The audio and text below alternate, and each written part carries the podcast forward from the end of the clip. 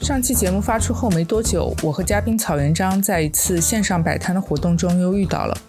我们跑到虚拟市集的一角聊了聊对节目制作和观众反馈的看法。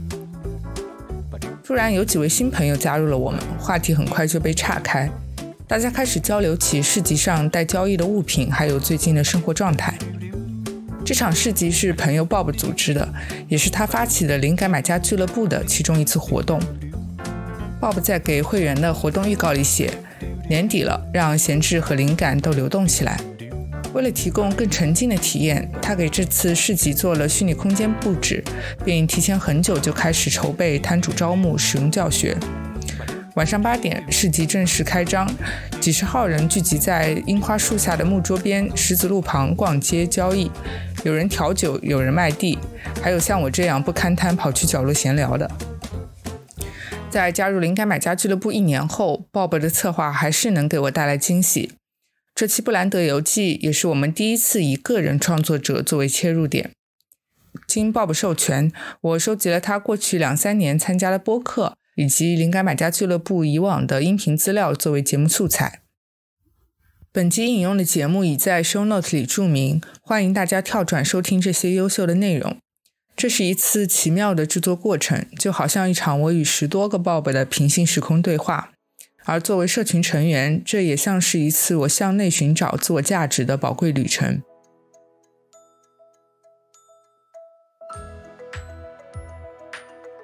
二零二零年十一月二十八日，我添加了 Bob 的微信，和他说了第一句话：“您好，我注册了灵感买家俱乐部的会员，但是邮箱收不到登录链接。”Bob 回复：“DC 好，需要我手动给你注册。好了，告诉你。”了解到 Bob，也就是傅风源这个人和他在做的事情是一个辗转的过程。最初想要加入灵感买家俱乐部，是因为我想要尝试创作，不管是播客还是别的媒介。但作为一个商科背景的人，我没有相关的经历，希望可以通过社群来获得支持和潜在的合作伙伴。因此，Bob 最初在我的认知里就是一个社群的运营者。但其实，在此之前，Bob 更为人熟知的身份是离线和利器的发起人，而再往前，他是一名图书编辑。我个人的工作生涯最重要的两个开端，其实就是两本书，一本是。技术元素就凯文凯利技术元素，接着凯文凯利这种科技文化这样的一个背景和语境，我们就接下去做了呃离线。然后另外一本书也是很早就开始做，书叫数字托邦。这本书讲的就是这个全球概览，Stewart Brand 以及凯文凯利等人他们去做的一个关于工具推荐以及一些思维工具上的东西的一个出版物吧。然后，关于科技文化以及关于工具，就分叉出了离线和利器的两件事情。除了做书，Bob 还运营过一个螺蛳粉买家俱乐部。每晚下班后，他会抽点时间看看当天的订单，然后向广西的亲戚进货和预订发货。有亲戚在做螺蛳粉。提供产品，然后我就恰好能够提供给一群在北京的互联网工作者以及在 上海的金融工作者，给他们提供一些螺蛳粉，然后平常聊一些天，然后呃到夜里面晒一下图，然后互相抚慰一下彼此，就大家类似这样的一个 俱乐部。就是一个挺挺独特的一个人群，他们愿意因为吃一个还有挺有气味的东西，但是还愿意在一起讨论事情。我觉得这群人应该还挺有意思的。事实证明，我也的确是，这群人挺有意思的。就这样持续了大概半年，总共服务也不到一百人，但是最后留下的几十个人，每隔一段时间就会来买螺蛳粉。后来业务停了，大家还是会继续在俱乐部群里分享关于螺蛳粉的一切。这段经历让 Bob 第一次感受到一个人做一门小生意的快乐。二零二零年开始，因为疫情的影响，Bob 有了很多独自工作的时间。在这个过程里，他萌生了创立线上社群的想法。我这过去的两年，我一直是一个人在家办公。我形容这群一个人在家办公的所谓的 indie maker 独立创作者，他们是特别矫情的，那就是。我选择要一个人做事情，同时又想我需要团队或者需要闻一点人的气味的时候，又能跟人接触。就我说的矫情，就是这种。咖啡馆。对，就咖啡馆是个解决问问问题办法，就是你可以去到咖啡馆，你发现你虽然是身在一个呃很喧闹的一个地方，但其实你还是一个人在做事儿的。如果是比喻成企业或公司里面的话，你需要一个休息区或者一个茶水间，或者下楼抽口烟的那个空间。对，就是那那一会儿，那个空间在哪里去？在数字媒介哪里可以找得到？就就去想这事儿。就关于咖啡厅的联想，也影响了后续社群工具的选择和虚拟空间的设计。所以说，我想，哎，是不是大家有一个一个协议？比如我在都在一个群里面，我们共同想休息的时候就发一个协议，然后就同时间段有两个人同时都想透口气的话，你们就被匹配在一起聊会儿天，到时间就散。后来是因为看到一篇文章叫 Spatial Design 空间化设计的一篇文章，他就说到当下的媒介数字媒介设计里面还有很多缺乏的东西。当我们迁移线下的交流到线上的时候，我们只是迁移了它一些很表面的或者是功能性上的东西，并没有把这个呃模拟世界的东西给设计出来吧。的确是在他一般的那个理论的铺垫之下，你才会觉得，哎，这事儿真的挺重要的。以前呃，你会觉得我们被教育过了，就开个微信会、拉个群，就是已经大家在一起了。但其实从来没想过，其实在一起有很多的一些隐藏的信息，我们之前是错过的。然后这个平台可能会给我们一些东西，然后我就顺势把一些。来自于成都啊、广州啊、北京啊、纽约啊一些朋友就拉在一起，大家都是做独立工作室的，大多数人都是在家办公的人，大多数都像我那么矫情，就是又想一个人待着，又想呃时不时闻一下人的气味，就是那样的一个一个状态，我就把大家拉在一起。然后 s o c o f 平台最开始的时候是进到一个小岛，那小岛还配了一一艘游艇，还有甲板，然后四面环海。海上还有小鸟的飞，有大概呃不到十个的独立的办公室，但同时还有一些联合办公的空间。如果你无意闯入了 Bob 的虚拟空间，听到的或许是这样的声音。哎，我这样说话你能听得到啊？声音很远。他在厨房呢，因为要补补一点能量。听到切菜的声音。每一位在屋子里面的朋友都出来说两句话，因为我们可以先听一下，熟悉一下各自的声音就可以了。现在看到呃更多人来了，来到天台了。Hello，任能章，Hello Bruce。当我认识 Bob 的时候，他已经没有在卖螺蛳粉了。但在野屋咖啡馆里，每逢过年过节，他都会在吧台上放上一张冒着热气的螺蛳粉贴图。四舍五入，我也算吃到了吧。Bob 个人内容工作室的名字叫做 Studio Q 二十四。截至二零二一年底，这个网站对灵感买家俱乐部的介绍是一份关于工具、观念和谜题的电子杂志，和一群独立创作者、自学者和冒险者。电子杂志 newsletter 是这个项目启动时的产品形态。呃，俱乐部刚开始的时候，其实我们就冷启动的时候，我就是其实只通过一份 new 一份 newsletter 启动的，是一份付费的，通过邮件发送的，是每两个星期更新一次，关于的就是刚才说的工具、呃观念和这个谜题的一份 newsletter。我们大概总共更新了呃十一期。其实到今年的一月份就再也没有更新了。就是之前的 newsletter 是这样子的，写作这件事情非常好的帮助我做到冷启动。然后呃，在你没有认识呃大多数人的时候，你可以通过你的文本去吸引到很多呃跟你呃兴趣啊或志向相同的一群人聚在一起，成为一个社群。呃，但之后我们的社群逐渐变大之后，我们基于社群做的事情变得越来越多。也就是我们之后要说的事情。俱乐部，我们看起来我们是一群人聚在一起，但是我们和我觉得我们最内核的还是在意个人的表达和这个创意。就这事儿是如何能够把它给粘合在一起，就把两个看起来矛盾的事情能粘合在一起。首先，我们都希望呃按照我们这种可能不太主流的方呃生活或者创作方式去往前走，活得更好一些。但是。我们一个人的时候还是太孤独了，而且力量很小。我们能不能够聚在一起去帮助彼此，去保护好彼此的孤独和创意？这是我我我想表达的事情。就是我们内核是极度个人主义的，但是我们基于这样的一种内核的话，我们才可以联合在一起，然后我们才能够这个嗯照顾彼此的利益，去创建一个更好的生态。这个生态好起来，我们才能够更自由的呃创作，然后我们创作更有价值。基于这种考量，Bob 计划将灵感买家俱乐部的介绍稍作修改，将电子杂志与创作者、自学者、冒险者的位置互换，更加突出人与社群的作用。Slogan 则变为 Play Together and Apart，这也是俱乐部会员伟伟开发的线上协作产品 Make Space 的推广文案。在我刚加入社群的时候，我不是一个拥有良好的 Newsletter 使用习惯的人，也疲于去学习那些初创公司开发的充满了 bug 的平台工具。有的时候，我会觉得灵感买家俱乐部本身就像一道谜题，需要花一定的精力去寻找打开它的方法。而 Bob 作为社群的主理人，也一直在探索如何能更好的服务会员。二零二一年底，他在谈谈新活动里介绍了已有的几个产品，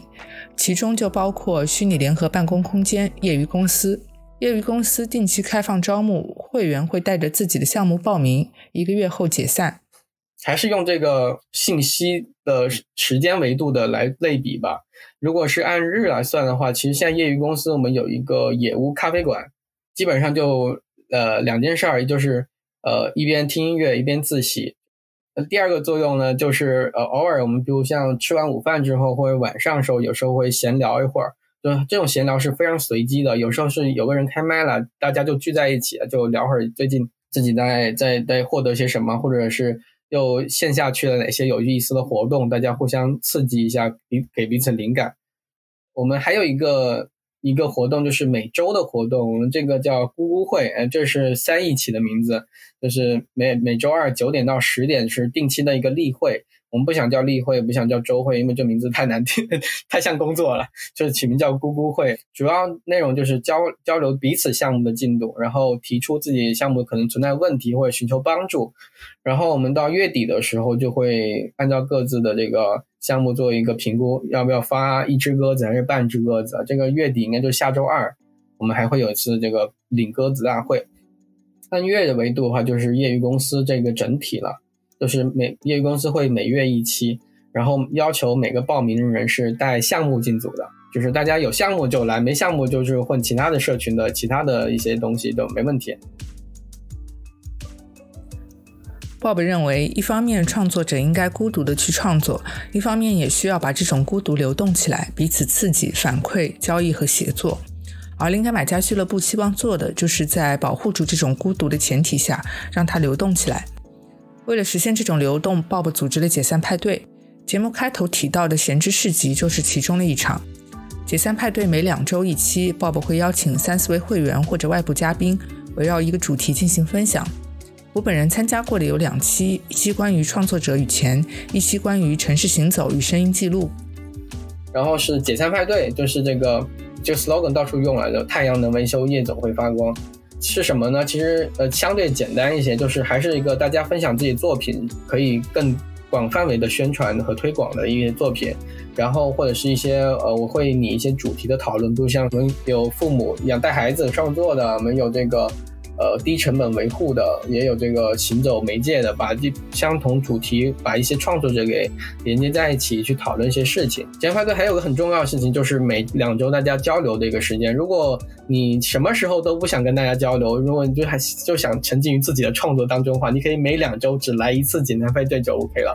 就是这一次你会是把这两周大家的信息给交流交流一遍，然后认识新的朋友，给新的朋友反馈和帮助，也获得其他人的帮助。二零二零年底，我加入了灵感买家俱乐部，满怀着好奇心的参加了各种活动，有乌力波工作坊，有跨年无厘头的 PPT 卡拉 OK，也有带着明显 Web 三气质的集体创作实验。这里分享一段 Bob 组织大家分组参加创作的活动录音。这样子，麻烦大家都坐到沙发上面，把留黑色椅子留留出来。接下去我会问大家三个问题，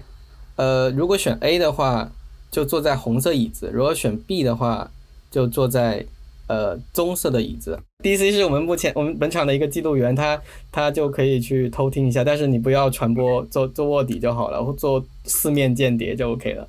呃，这个问题一是喜欢水煮蛋还是煎蛋？如果喜欢水煮蛋，最开始的时候，我的心情是很忐忑的，因为好像每次在活动里积极发言的都是那些才华横溢、树种技能加深、有理想、有情怀的创作者，而我在里面就显得循规蹈矩且非常世俗。爸爸也曾经分析过自己的会员构成，占比比较高的职业身份包括媒体人、艺术家、科技从业者、产品经理等等。哦，我觉得很感谢像 Tony、珊珊他们那边带来很多艺术家过来，就是我之前碰到很少的。我自己因为之前是做科技出版和杂志的，所以的确肯定是我的人群的确会偏向这一群人。我我说一下我自己碰到的问题，就是因为我跟少南也是好朋友。然后少南做一个叫产品纯思路的，他就很垂直了，做这个产品经理这样的一个群体，或者产品设计这样群体。就相比产品纯思路的话，其实我们的受众就用坏的话说，就是不聚焦、不垂直，编辑成本会变更高。但是你可能，我我想换来就是更加跨领域的人群。对，可能我更注重于多样化这样的事情吧。其其实是啊，或者是理解问题视角的多样化。我觉得这点也也需要我们自己去培养。十二月，我提出了我的第一个业余项目——关于艺术展览介绍的自评分析。在鲍勃的介绍下，我认识了另外一位在法国学习数据可视化的会员 Jason Go，打算一起将这个想法落地。DC 是在上海的商学院的一个呃分析师，他自己在做这个业余公司，想做项目是。分析国内的所有艺术展的策展的这个呃展讯里面的词频，就是看一下都有哪些高大上的词，然后根据这些词频再做一个展，大概是他的一个思路。呃，他会可能会做到先去爬虫，先爬的一些网站的一些数据，然后做一些自然语言处理的东西。然后这个他现在已经开始行动了，他现在做到第一件事情是花了四百块钱。在淘宝上找了一个呃做爬虫的人去帮他爬了个网站的数据，爬了大概一万条数据。我我也鼓励大家，其实善于用一些外包的方式，因为他呃 DC 不是做技术的，但是他其实有这样想法，就可以去找一些外包技术活帮你做这件事情。虽然这个项目最终没有进行下去，但却是我第一次感受到，原来实现一个与自己专业工作不那么相关的创意，不是我想象中的那么困难。就像 Bob 说的，有时候业余这个身份反而会让人更加自由，无所顾忌。有一个很很有意思的地方，就是也许恰好是因为你在工作的时候业余做这件事情，反而让这件事情变得呃更有价值。如果你专职去做这件事情的话，就是本来你这件事情是呃它的一部分的功效是在抵抗或平衡现在的工作的，是吧？但一旦这工作的你要抵抗的东西消失了，你就发现，哎，这个东西不见了，那我该怎么办？就是会有一些对对挺有意思的地方。隔年一月，我开始筹备播客，灵感买家俱乐部成为了我重要的嘉宾邀请来源。聊山语无第二期的嘉宾小何亦飞，第三期的子涛，第四期的立夏，布兰德游记第二期的草原章，都来自 Bob 的社群和他的朋友圈。这些朋友和我一起产出内容，也帮忙分发宣传内容。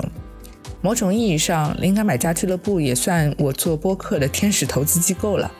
在 Castico 糊糊的节目中，Bob 这样形容社群带来的奇妙连结。想起了就是一三年的时候，就是《经济学人》做了一个封面的报道，但是这篇报道是写 Twitter 的。他怎么去描述 Twitter 呢？Twitter 其实就是一个人来人往、熙熙攘攘的咖啡馆。啊，他其实还用咖啡馆的方式去形容这个 Twitter 当时的一个处境，就是。很多人在上面发声，但是小团体互相的转推也好，讨论也好，然后去分享自己的观念。嗯，其实我觉得现在国内现在播客有点这种感觉，特而且真的是说话似的，就是真的是用声音来去就是说说东西的。对，然后是。嘉宾，我们今天请嘉宾，其实我们就去一个咖啡馆喝咖啡了，是，然后开始聊一些事情，对，然后聊最近一些收获，然后，然后这个嘉宾可能上完这个嘉宾，就像我一样，去完这个台又去那个台去，串了好多个台，然后互相又连接了一批社交了一下，对，然后呃就是这样连接在成了一个小圈子的，或者是一个一个圈层一个圈层这样的，但是它其实还是聚集在一个很小的圈层里面，明白。最早是访谈嘉宾邀请，到后来的实验型内容，社群提供的则是另外一种支持，一种精神上的鼓励和偶尔的指导性意见。我们下面一个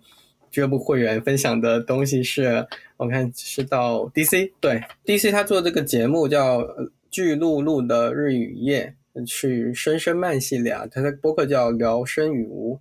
呃，这是他做的第一期，但其实他做我我今天才知道他做的第一期就其实我已经在同时在做北京那一期了。呃，这里面比较有意思就是你可以跳过这个时间轴，你就直接播放。我们现在播放这个巨鹿巨鹿菜市场和这个 dosage 这两段，那我就开始播放了。巨鹿路曾经有一个著名的露天菜场，延伸整整三个街区。为了你和他人的健康，进入市场请佩戴口罩。菜贩沿街叫卖，人头攒动，不像现在这个，我花两分钟就能绕完一圈。在这个过程里，我也开始习惯靠在俱乐部疯狂立 flag 来倒逼自己，也开始由此体会到 Bob 口中的创作者应该也需要孤独的去创作，长时间、深度的花大量体力和智力的去思考和创作。大家在业余公司每次每次报名的时候，项目是各自的，但是又能帮助彼此一起去完成。但是我也不为你的项目负责任，对吧？你还是得为自己项目负责任，到底割了还不割，这是你自己的事情，就冷暖自知的事情。但是我们，我们为为每一次完成任务鼓掌，也为每一次领鸽子鼓掌，对吧？的确，这事还是你自己的事情，你得自己自己抉择好，他到底在你的生活中扮扮演什么样的角色。我们只能是处于给提供一个环境，让你呃显呃不那么孤独而已，或者是得到更多反馈而已。所以这事还是你自己的。我也推荐过朋友加入灵感买家俱乐部，但并不是所有人都能体会其中的乐趣。有人因为平台工具难用退却，有人因为松散的活动组织渐渐离开，也有人因为找不到合适开展的项目变成了围观群众。我也一直在寻找自己和社群相处的方式。这个过程就好像和第一次认识的驴友去户外登山，你们可以并肩前行，但有时候因为路线规划不一致，会走上不同的路。只需要在营地留下一些物资，互相分享就行了。我曾经几次提议与鲍勃开展合作项目，第一次是我想邀请他做播客嘉宾，主题是工具达人，光脚本大纲就对了两次，但因为那段时间他串台聊了太多次类似的主题，节目就搁置了。第二次是我打算开新节目，想联合他的社群一起做创作者音频纪录片。但因为两个人对产品形态的构思不一致，也没有再推进下去。在这个过程里，我也开始对 Bob 有更进一步的理解。他除了是一个包容度很高的社群运营者，会对你的创意表示鼓励和赞许，他自己本身也是一个有偏好、有权衡的内容创作者。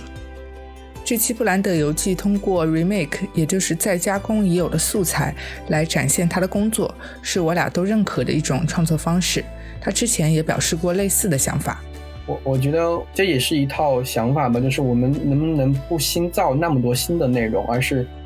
把以前的内容重新通过重组的方式产生新的呃功能和和目目的，就是有可能的。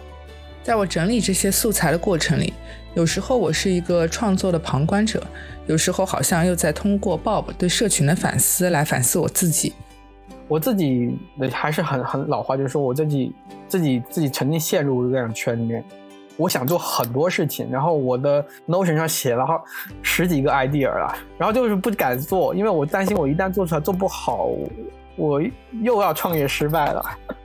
但是后来我就尝试说把我自己丢到一个更多一个反馈更快系统的时候，我发现我就动起来了。然后我动起来的时候，正反馈变多的时候，我发现原来我那十几个想做的东西都可以融入到灵感买家俱乐部去做，就特别有意思。这种事情就是我，我觉得我的经历会让我更加能够体会到那些困在创意里面的人。Bob 做的离线和利器都是从研究工具出发的，而灵感买家俱乐部的介绍里也以工具开始。他不止一次说，自己的重点不在于介绍工具本身，而是更在于人如何使用好工具。我现在不是在筹备工作室嘛？嗯，我工作室的名字叫 Q 二十四，Q 二十四其实就是 Quiet。嗯，The Quiet 是什么意思呢？有本书叫 The Quiet，叫安静。嗯，其实它是说内向者是什么样的一群人，他们的优劣势是什么？明白。然后，然后我觉得自己是个内向者，所以我觉得就一个很很个人的一个东西啊，就就叫 Quiet。嗯。然后第二个东西就是 Quiet 是我对一个好工具的一个定义。就什么是一个好的工具或是一个好的技术，它应该就是 quiet，就是安静的。然后他应该是在你身边，为你服务或者发挥作用，但是你无意识不到的，嗯，就是好的工具应该就是看不见的东西。嗯我们去研究工具，说工具不是最后的东西，说的最后都是人跟工具关系，对，或者是人背后的故事是什么。是是人故事永远是比工具东西精彩的，对，所以所以其实还是说人，他虽然是用物的形式，还是说人。灵感买家俱乐部的一大特点是，Bob 会带着会员尝试各种不同的工具。我们就像一群数字游民，在不同的虚拟空间里迁徙。我还曾经因为一个小小的登录界面懒得打开他发的文章，被他开玩笑批评，说我不应该把技术门槛当做放弃学习的借口。我们这个灵感买家俱乐部，我们用了很多工具是，就是说，如果你用过 SoCoco 的话，你就是初代会员；对你用过 Wonder Me 的话，你就是可能是去年呃一月份的一个来的会员。然后如用 Low Fish 的话，可能是去年底的一个会员。所以说，其实每一代每一个工具可能都会指向到每个呃那个时间段的记忆。我们大概用了这些东西哈，我我总结了一下，首先是这个 SoCoco。我 SoCoco 也是启蒙我关于 spatial design 这样的一个东西。当时第一次看到这样想法，原来说哦，原来我们在呃虚拟空间是否也可以像在现实空间那样交互？它是否能够提供很多呃能够启发我们灵感的方式和启发大家交流和创意碰撞的方式？就是 spatial design 最早启蒙在来于 SoCoco。其实我们坚持了很久 SoCoco，但是它的确是个。太老太老的东西了，然后它是在疫情之前就出现的一个线上虚拟办公室。呃，Low Fish 对，其实 Low Fish 是我们也是非常怀念的一个东西，因为它是一个我们会员自己做的东西，非常好用，就是非常流畅，因为用深网的服务比这个 Will Buy 的服务顺畅多了，就是所以其实是非常的呃可以自己部署的一件事情，但是它嗯。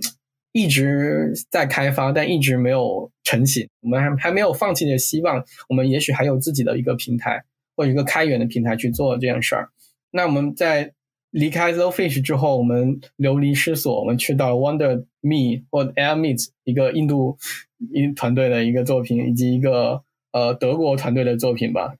我们都开了一两期活动吧，就是这样子。Lmint 应该是在业余公司内部内测了一段时间，最后没有推向解散派对这样的一个一个平台。但 Wonder Me 我们是就是大家如果记住的话，是这个是我家的那个装修图的一个平面图的一个一个场景。后来其实我们有很长一段时间其实用到 With With dot So 这样的一个平台。当用到 With dot So 的时候，其实我的很多想法发生了一些变化，就是我对于拟物和那种非常具象的、有点矫枉过正的时候，就是说我们在虚拟空间已经习惯了以信息为核心的一种交互方式的时候，当时我们以人为交互方式、以物体为交互方式的时候，我们就会去投向很多这种拟物的场景。但是我发现拟物场景不能完全解决信息的流通以及创作这个最最终最根本目的的时候，我就退思回到了关于 With 这样的平台。With 其实不是那么拟物。但是它其实很强调是，你在这个空间你是可以贴链接、贴图、贴视频，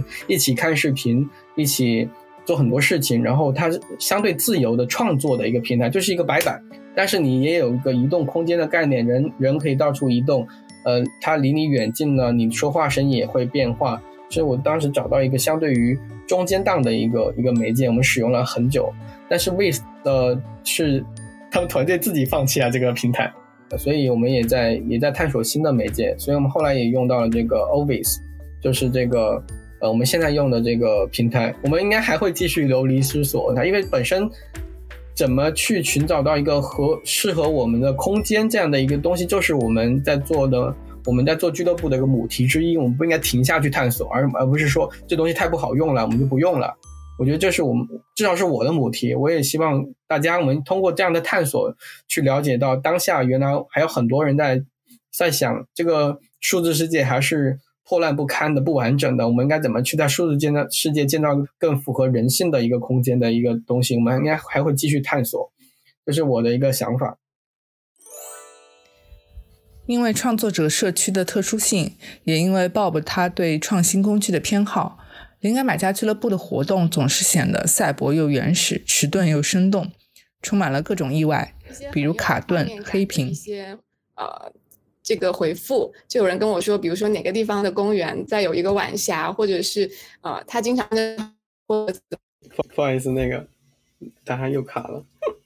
对对对，你说到那个晚霞之后就卡住了。先调试的时候就大概就是有点电音，对，让我有点担心可以发生的。白羊座的我有时候也忍不住叹气，甚至希望自己可以开发一个穿越时空的倍速功能。我我觉得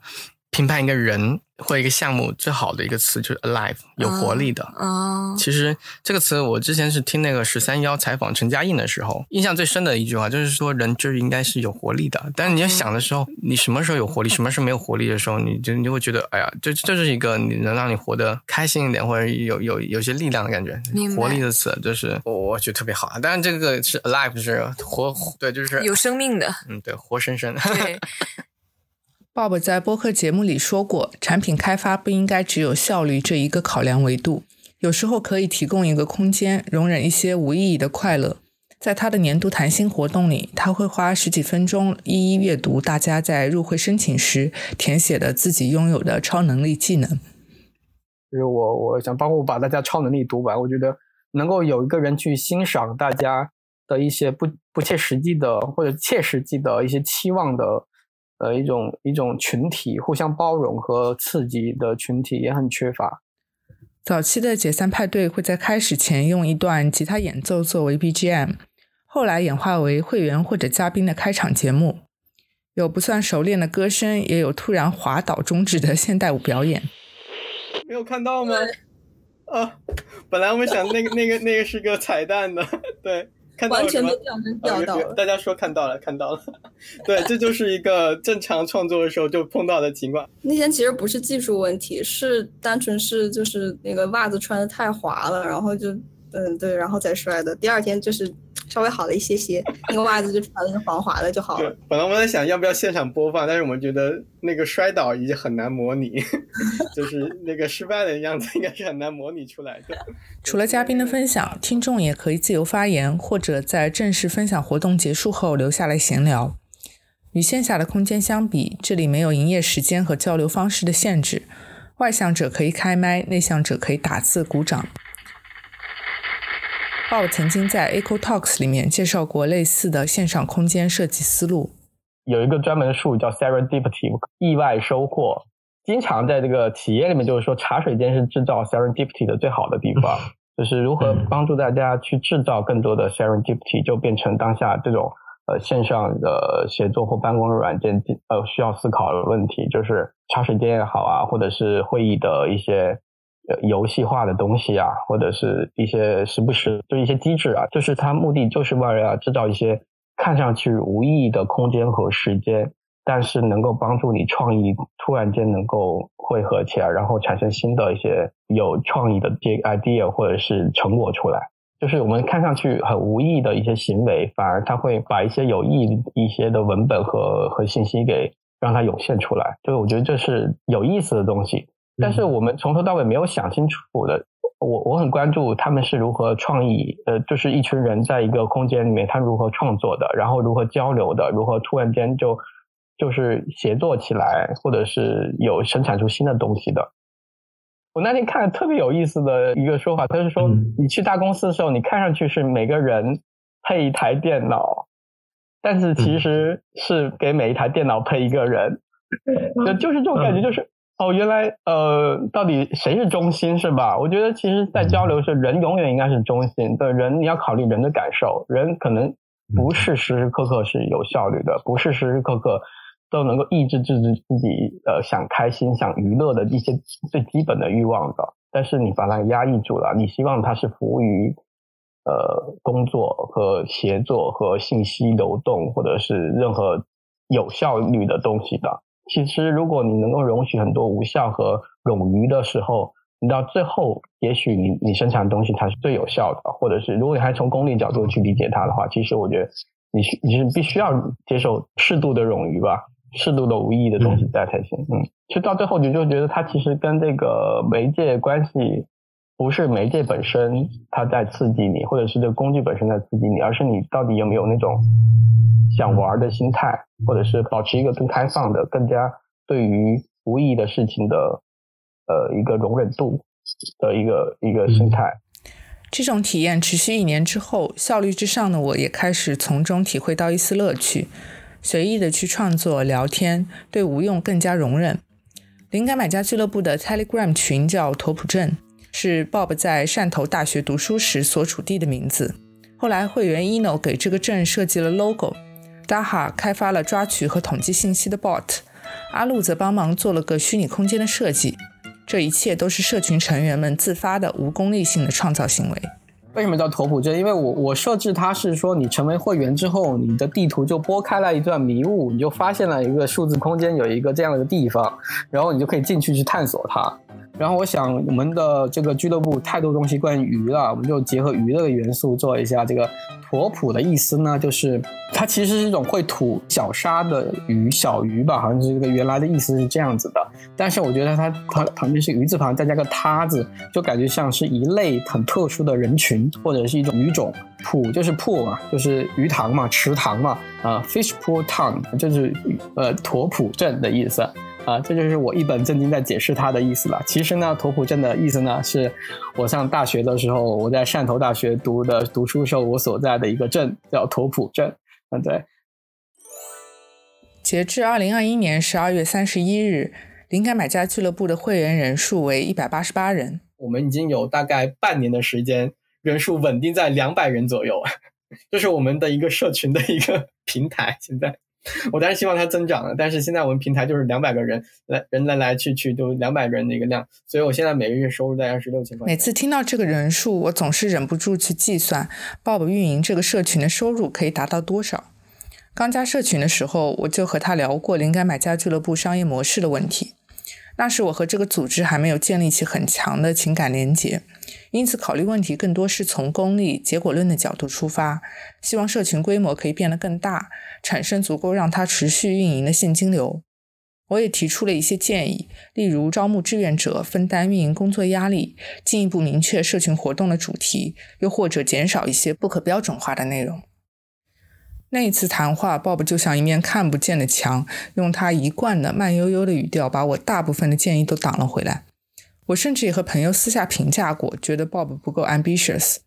但之后，随着社群参与的逐步深入，我开始意识到，或许不应该用单一的路径或者成功标准去理解一个社群。而自己作为创作者的经历，也让我体会到，平衡自我表达与商业诉求，组织愿景与实际运营，并非一件容易的事。因为我自己在做工内容工作室，我一直在想内容东西该怎么去做商业化，这种厂牌东西该怎么做。其实大家可能做内容很多都特别的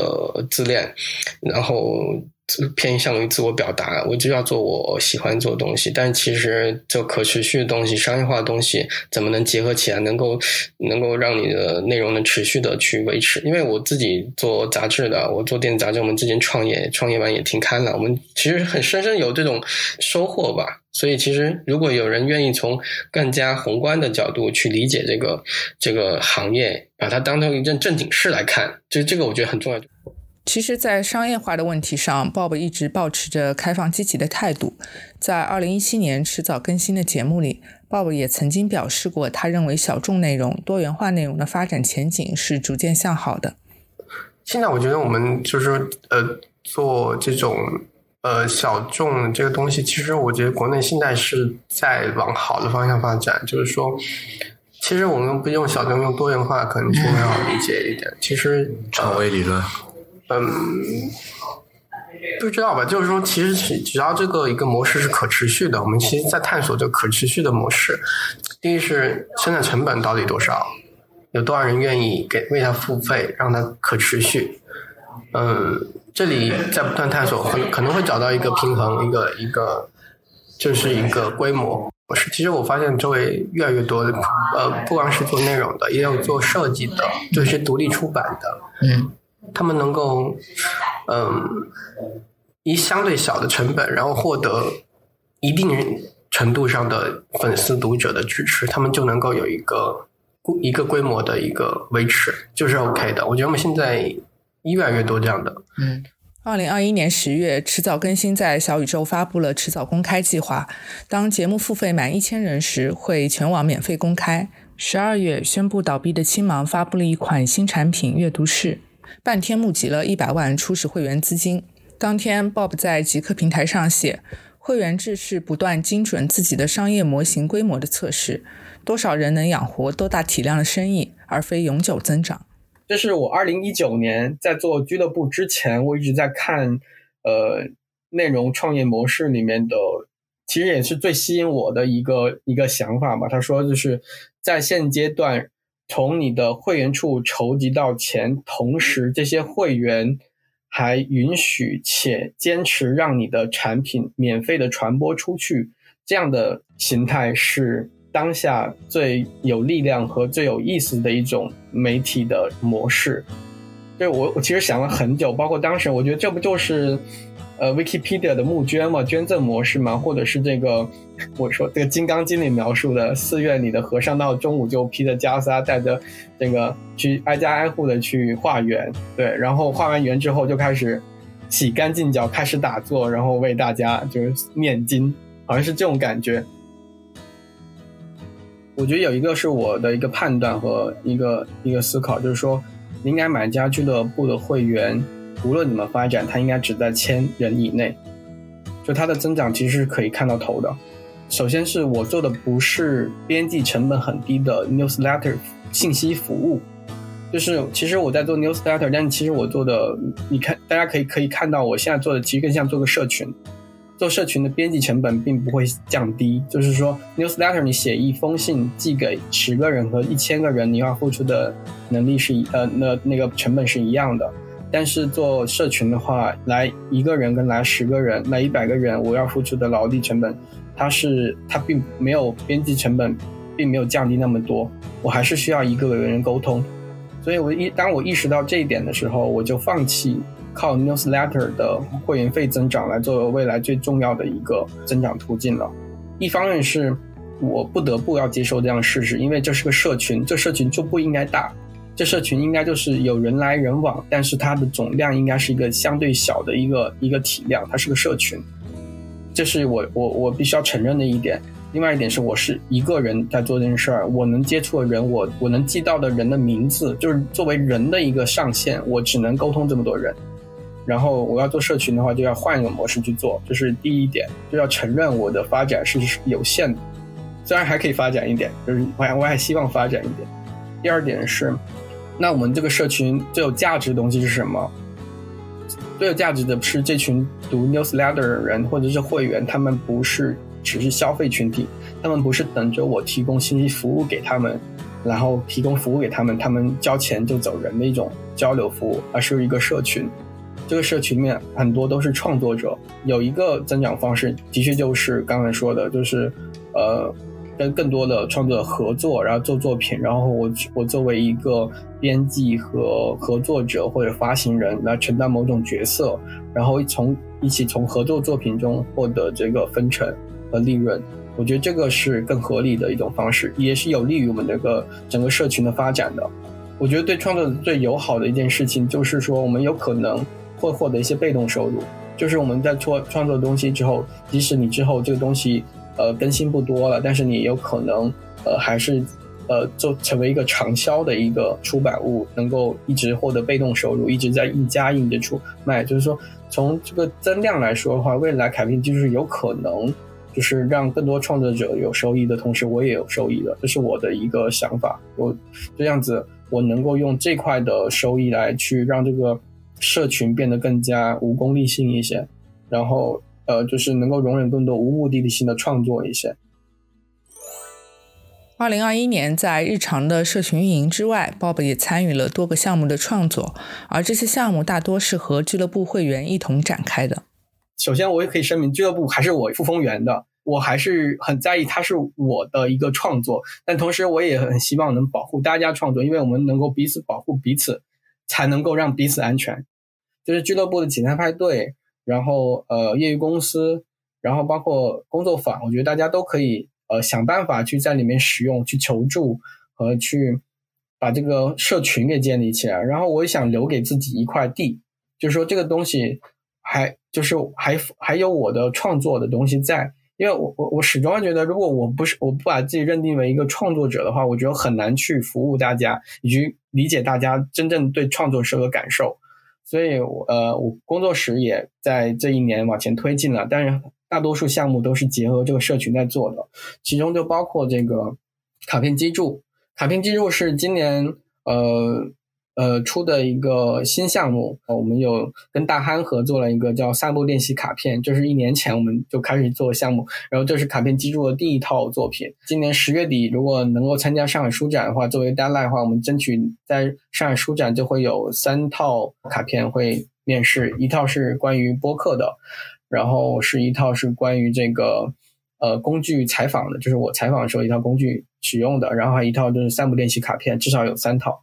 嗯，卡片基柱的核心就是说，希望跟创作者一起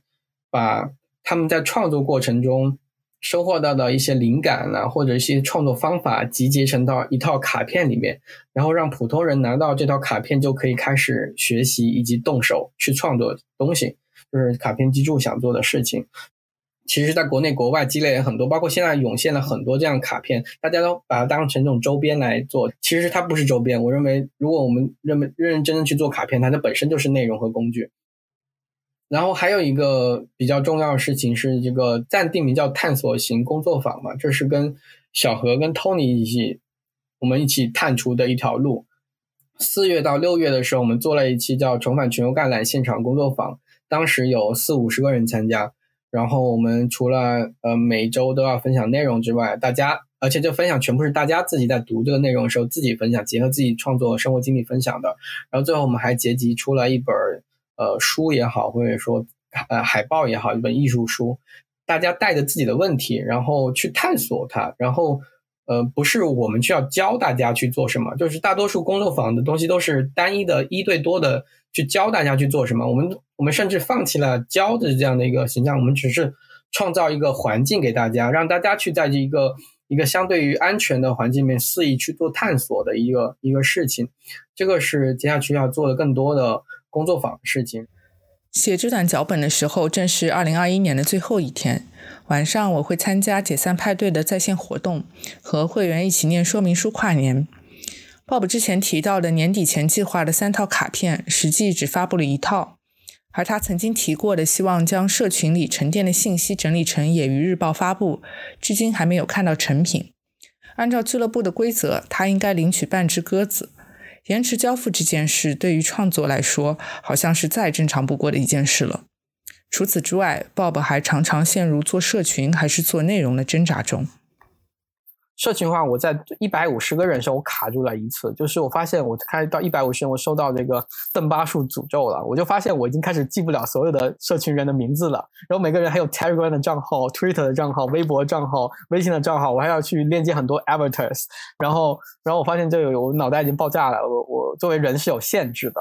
我本来是想我就突破这个限制，后来我认怂了，我觉得这个限制不是突破，而是怎么去利用这个限制，而且我觉得这事儿是我天然的使命，我发现。我在做这个灵感买家俱乐部这个命名，甚至业余公司的命名的时候，我就发现我其实想做的事情，最想做的事情是，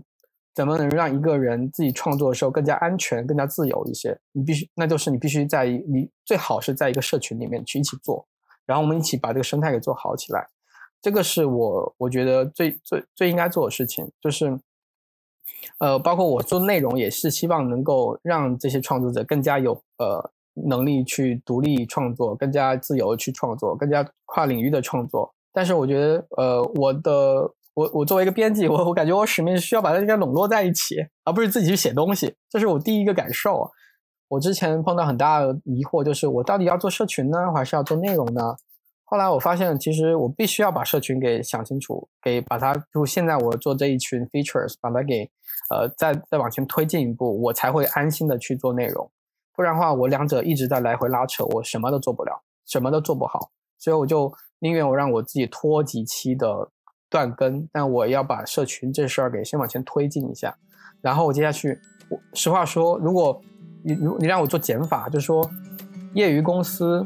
呃，解菜派对包含 Demo Night，然后这个 The Club Newsletter，我要一一剪，然后我会怎么剪？我第一会剪业余公司。我第二会剪 demo，呃，解散派对。我最后我才会剪，我个人我最后才会剪 newsletter。就是说我真正我在写作的时候，我才找到我自己的东西。这个我我觉得很重要。但是我觉得我责任又是在做做这个社群，所以我自己矛盾也有。但是我觉得这事儿呃，矛盾是必然的，但是我应该跟矛盾相处，做这样的事情。这段关于社群和内容矛盾的叙述，是 Bob 2020年暂停的 Club Newsletter 之后的感慨。那之后，他确实将更多的精力放在了社群维护上，也表示过没有想到社群的力量可以这么大。我想他现在或许已经对这个问题有了更好的解决方案。抛开那些复杂的定位模式、运营思路，其实 Bob 想做的事一直都很明确。而作为灵感买家俱乐部的会员，我能做的就是在认可的前提下表示我的支持，并在合适的时机参与其中。我现在就在筹备自己的一个一个人的一个内容工作室。嗯嗯嗯。然后这内容工作室就主要做两件事情，一件事情是研究工具，工具背后更大层面是技术跟人的一些东西。嗯。然后第二件事情就是服务一下业余爱好者的事情，就是大家，我是觉得现在大家最缺的其实就是，呃，你不缺哈，业余爱好，那我缺，我我从来不觉得我有没有业余爱好哈，但是我觉得我是善于把。发掘别人的业余爱好的一个人，可能可能这，所以我就想来想去，这一辈子最最重要的标签其实就是一个 editor，就是一个编辑，没有没有超越任何事情，感觉这就是一个编辑。我觉得我下次 by light 就这些，嗯。嗯，这个这个编辑好了。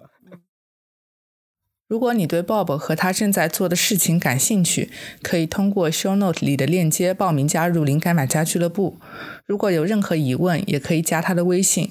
Bob 很欢迎大家与他交流，希望有更多人可以勇敢的去学习、创造和冒险。节目最后附上一个彩蛋：我在整理灵感买家俱乐部素材的时候，发现帮我设计播客封面的朋友，产品设计师阿路曾在全球概览的工作坊活动上表演过《Fly Me to the Moon》。我把这段表演截了出来，希望大家喜欢。音乐的指弹曲《Fly Me to the Moon》。然后这首歌呢，其实和全球概览有那么一丝若有似无的关系。就是全球概览第一版的封面是一颗蔚蓝的地球，就这张照片呢是一九六七年由卫星拍摄的图像合成的。那第二版和第三版的封面呢，照片名字叫做《地出》，是由阿波罗八号在执行前往月球任务中由宇航员拍摄的。那半年多后，六九年七月二十日，阿波罗十一号成功登陆月球。然后美国宇航局把这首歌的唱片送到月球上，所以它是第一首在月球上播放的人类歌曲。好，接下来那就鲍勃播放一下，我们一起欣赏音乐。好的，好的，呃，有野屋 Blind Bird 赞助的一首歌。